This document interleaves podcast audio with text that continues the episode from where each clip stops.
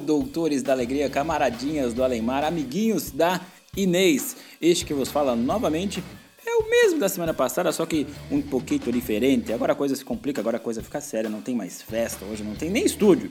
Tô no sítio, minha nova casa, então não tem mais nem apresentação, embora seja sempre bom.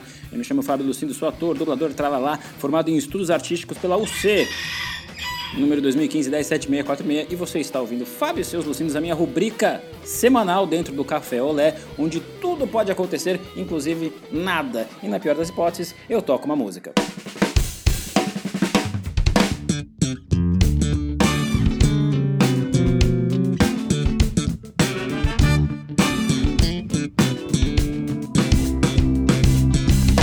Fábio seus Lucinos. Estamos de volta! E promessa é dívida, mas como eu não lembro de ter prometido nada, então eu vou falar do Ronaldo. Sim, eu começo fácil, eu começo óbvio, eu começo com algo comum, algo familiar, algo pop, algo muito pop, o rei do pop, Cris, o Cronaldo.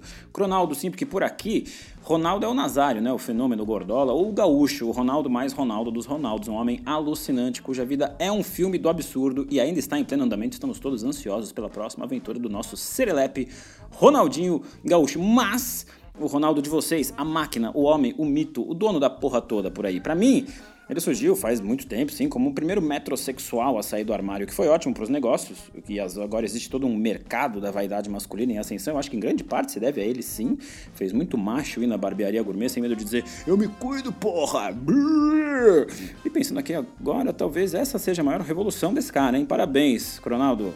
A masculinidade segue tóxica, mas agora pelo menos ela está cheirosa. Esse cara não para de ser notícia, né? Ele não para. A última que eu vi dele é que ele mandou levar lá da Itália, agora para a nova casa dele, que não seja na Inglaterra, a máquina de fazer gelo. Mas não é uma máquina de fazer drinks para ele, porque eu acho que o Ronaldo nem bebe, né? Se beber, ele bebe o melhor álcool do mundo que ele mesmo produz e faz ele voar e tal, mas acredito que o Ronaldo não beba, não é uma máquina para fazer drinks, é uma máquina para ele entrar, uma máquina de gelo humano, uma máquina que ele entra e que ele fica lá, congeladinho, assim, até perigoso. Parece que você passar do ponto, você já empacota, já fica ali dentro de vez. É para ele ressuscitar ainda em vida, mesmo já sendo mais velho que Jesus. Né? O Ronaldo tinha várias sonecas por dia, eu descobri, ele tinha três sonecas por dia. Foi aí, foi apenas aí, quando eu descobri isso, que eu fiquei realmente fã desse cara.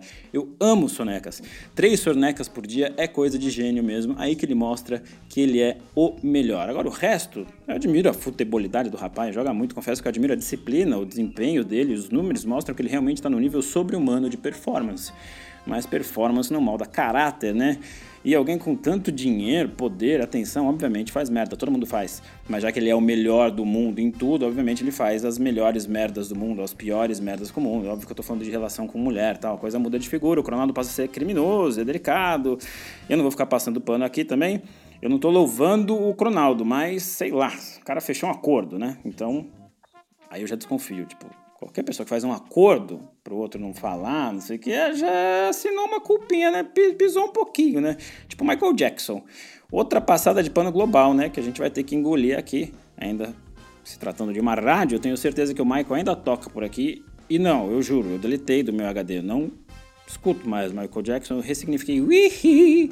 Até, aliás, já fica a dica, um documentário pesado da HBO, Living Neverland, duas partes, tem isso, é tipo aqueles documentários que mostra vaca morrendo para você parar de comer carne, sabe?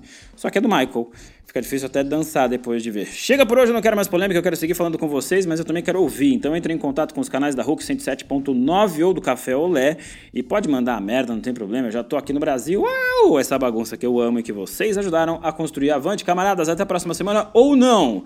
A vida é muito dinâmica, um beijo no coração de vocês.